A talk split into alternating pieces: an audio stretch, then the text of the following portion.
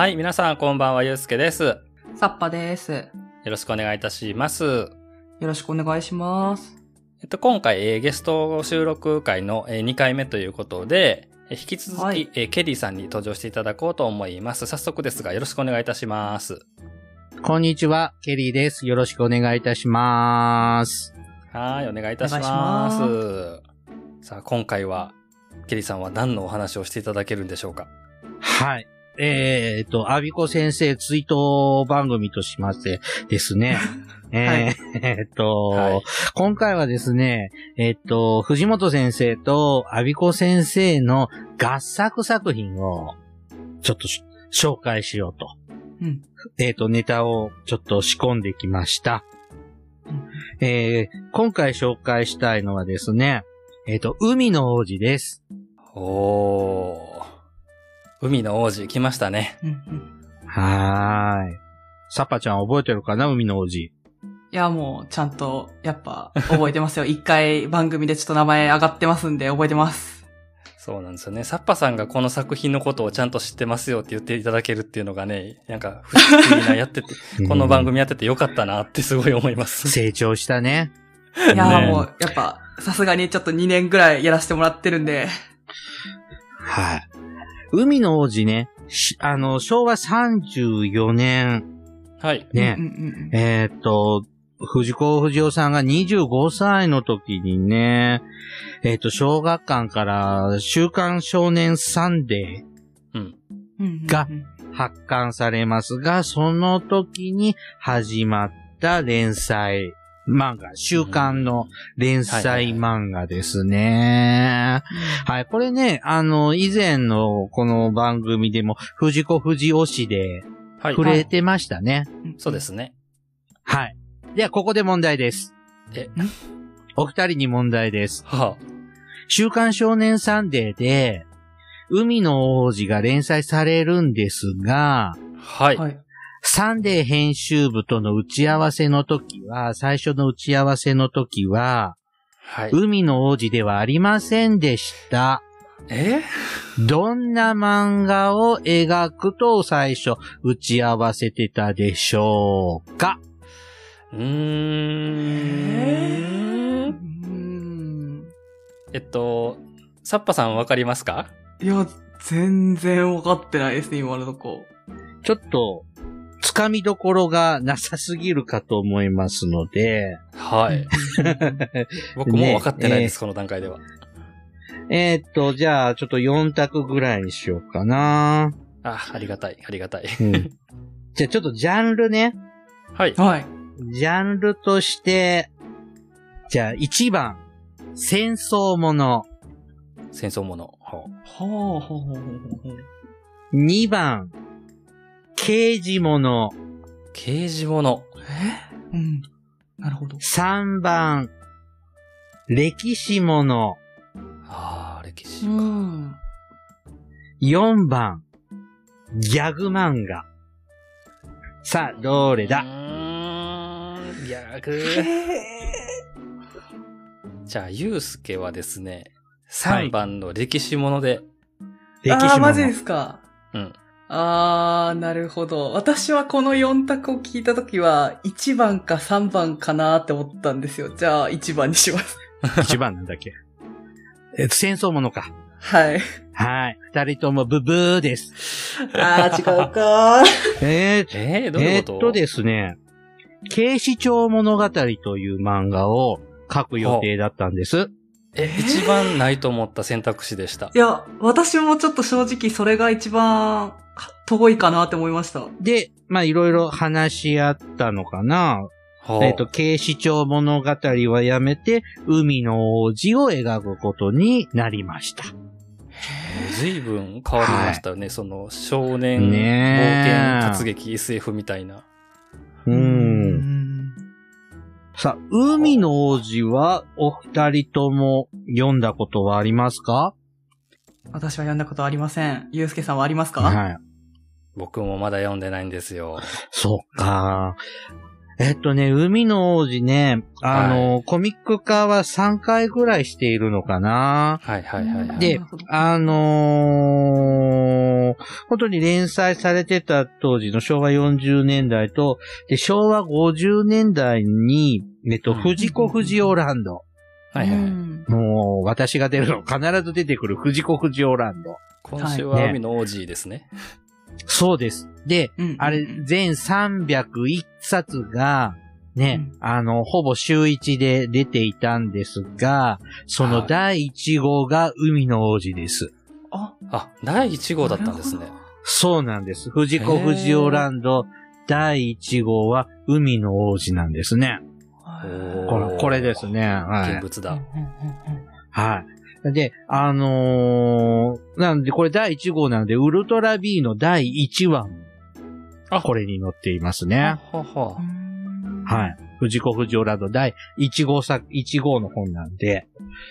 うんうんで、で、僕もですね、本当にもうカラーアニメの時代の人間なので、もちろん昭和34年なんて生まれてませんので、まあ、知らないよね。ドラえもんに、パーマンに、キューちゃんに、ハットリくんに、怪物くんとかをこうし、だけしか知らない世代からすると、海の王子、今週の藤子不二雄ランドは、海の王子って言われても、なんだそれと。ほんと子供心に、なんか驚愕しましたね。し知らない作品があるんだって当たり前なんだけどね。うんはいはいはい。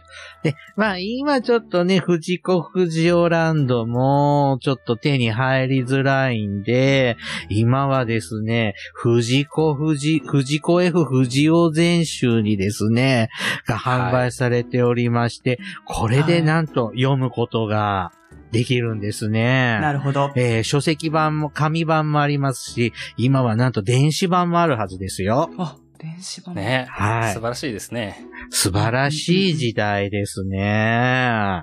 さあ、今すぐポチってくださいね。で、さあ、海の王子なんですけれども、はい。これね、まあ、その名の通り、主人公の男の子がはい。海の王子なんです。あ、海底にある。国の王子なんです。うんだから海の王子なんです。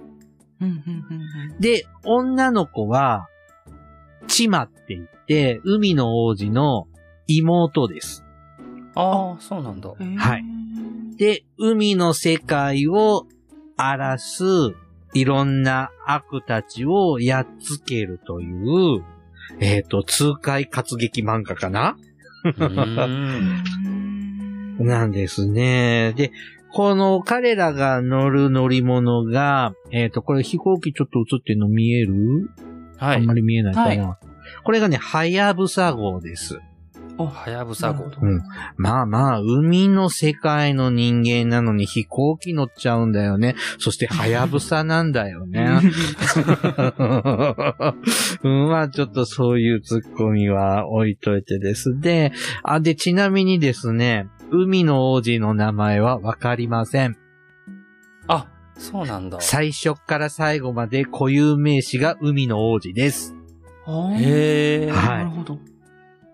まあ、本当に海の海底王国の王子様なので間違ってはないのかなとは思いま。すがね。で、この漫画のですね、特徴はですね、まあ、海の王子は正義の味方ですよね。ほで、敵が毎回出てくるんですけど、うん正義チームは F 先生が、で、敵チームはアビコ先生が書くんです。うん。完全に役割、正義対悪で完全に役割分担をしています。で、よいしょ。こ、これ、これね、第1話に出てくるね、ほうほう。あの、狼っていうのっていう敵役なんですけど、これ F さんじゃなくて、アビコ先生の。えー、ちょっと F っぽくないのわかる？うんうん。いや、わかります。ね。うん。もう、あのー多分、コミックでは、多分、週刊だと何話もあるのをひとまとめにされているので、まあ、あーなるほど1話ごと敵が違うんですけど、ここにこうちょっと敵が見えるか。なんか敵キャラの紹介みたいなページ。ちょっとキャラクター紹介のページがあるんだけど、うん見える？はい。はい、うん見えます。もう明らかにこう、F 先生の絵うんとうんうん A 先生の絵の違いが、よくわかりますすね。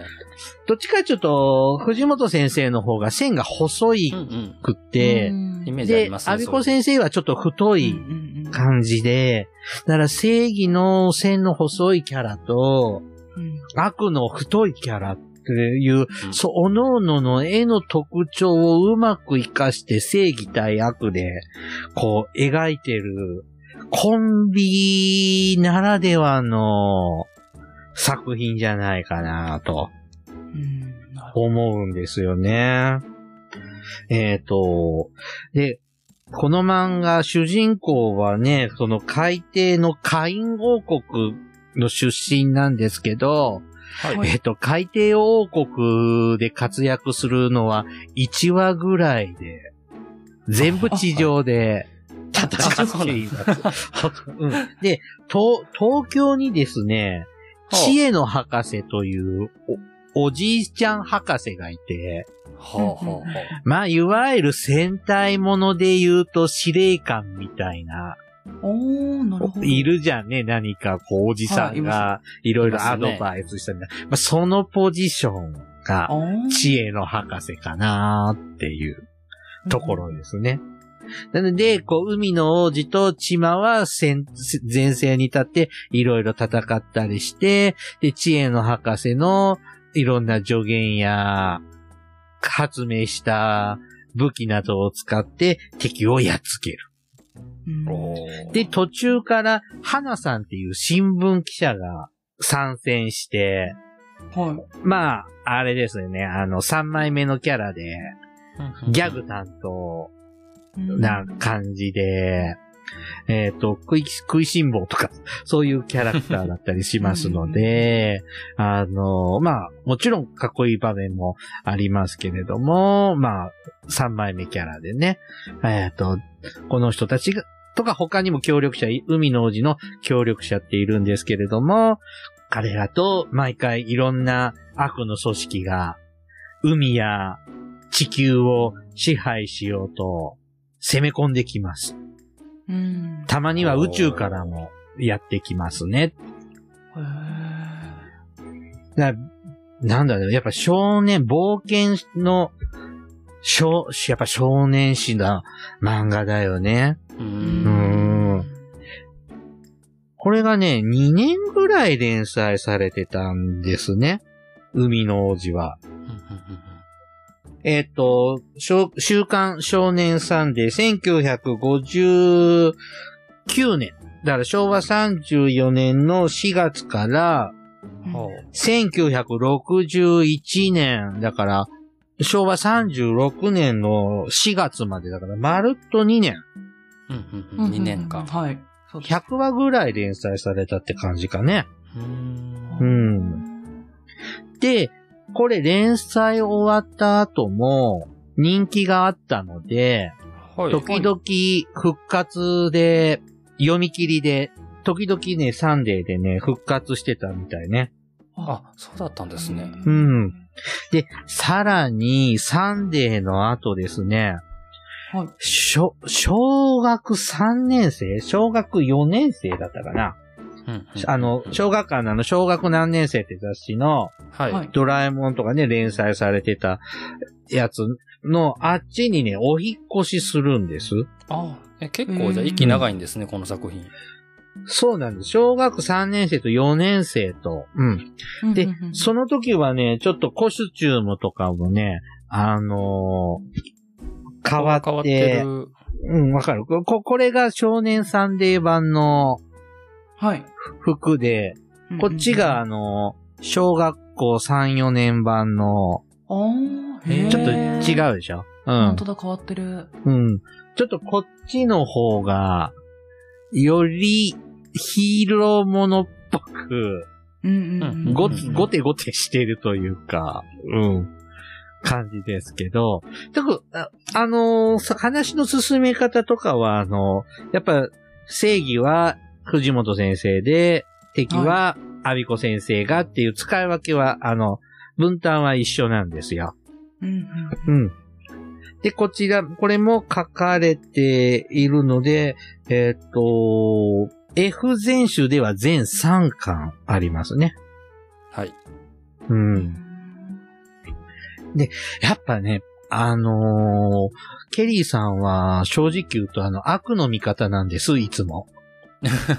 トランスフォーマーもはい。悪の組織のデストロンとか、そっちが好きだし、戦隊ものもいつも悪を応援してるんです。なるほど、なるほど。うん僕は悪の味方なんで、この A 先生のはこのうん敵のボスキャラが。かっこいいキャラ結構多いんですよね。へー。いいっすうんね。いいっすね。この渋くって、うんうんうんうん。で、まあ、さすが昭和だよね。男気があってさ。うん。はい大人でさうんうん。で、うん海の王子少年じゃんうん。こんなお子ちゃまじゃなく、こうはい平気で爆弾撃ったりとかさ、悪いことしまくりで、なんかかっこいいなーって思います。でもだんだん最後の方はネタがなくなってきたのから、だんだんなんじゃこのキャラクターはって思うのも 増えてきますけれども、うん。のこのキャラが最初が黒い狼っていう最初の敵キャラなんですけど、見える、はいうん、このちょっと狼っぽい覆面をしたおじさん。うん。はああ、本当ヒーローものっぽくってか、本当に特撮とかでも作ってもらえそうなぐらいなんか、い。かっこいいな。なーって思、思いますね。うん。いいっすね。あの、悪役がかっこいいと、こうね、作品も締まりますもんね。うん。うん。やっぱこういうダークな、あの、もうす、ね、あの、得意としていくと、だんだん、あの、アビコ先生はブラックユーモアとか、笑うセールスマンの方とか、そっちにこう、つながる一つの、あの、ふ、伏線みたいなのがあんのかなって、こう、うんうん思いますね。そっか、キャリアを考えるとね、今後のことを考えると。うんほんとね、こう、60年前の漫画ですので、まあ、設定とかはもちろん古いのでね。うんでも、うんあの、時代的には冷戦真っ只中の、あもう、あ、ちょうど、この頃ってね、昭和30年代半ばって、宇宙開発がとか、あ。ああ、そうですね。核戦争、きゅ核戦争が、みたいな、うんうんうん。ああのー本当になんかみん、どあっちもこっちも、原爆作りまくってるような時代ですので、うん、ちょっとそういう、きな臭い話とか、やっぱ影響を受けてるとこはあるんじゃないかなって思うとこもね、うんありますね。うん。ぜひぜひこれも読むべき作品をね、ですよね。最初のヒット作って言っていいんじゃないのかな。はいはいはい海の王子がうんうん。初の、えー連載で、えーっと、合作でっていうことで結構ね、うん。漫画家人生の中でも大きな、あの、起点の作品ですもんね、これがね。うん。ちょうどね、デビュー8年目にあたる作品だそうですね。うんうんうんこの段階で8年。うん。で、その前にあの、原稿いっぱい落としちゃったはい。事件とかさ、あはって、うん。でも、あとは、ちょっとずつ短編出してたりとか、ね、あの、する頃ですけど、ほまあもちろん連載ってね、ちょっとずつ、あの、しててね、ロケットくんとか、あの、マスクの X くんとかもね、あったりしますけど、ヒット作はこの辺からなのかな。うんでうん、サンデーで、この海の王子が連載終わった後、次に連載される作品が、オバキューになってくるわけですよね。はい。あの、メガヒットしたおばきゅうですねメガヒットにはい大ホームランを打っちゃって、だからそれ、まあ今まで大変だったけど、やっぱこう、ちゃんと、なんだ流れがあるってことだよね。うんいきなり Q ねちゃんに行かずね。はい。なのでこれも、あの、そういう意味では、こう、A さんと F さんの、こう、人生を大きく変えるサンデー、漫画家として大きく飛躍する大事な作品ですね。そうっすね。ああ、なんかもう、読みたい。早く読みたい。はい。これ、一冊1600円って書いてある、プラス税だそうですね。はい。なるほど。えっと、全3巻で読めるんですね、あの F 全集では。そうですね。全3巻ですね。あなんてお求めやすい。はい。そうですよ。5000円ぐらいで買えちゃうんだよ。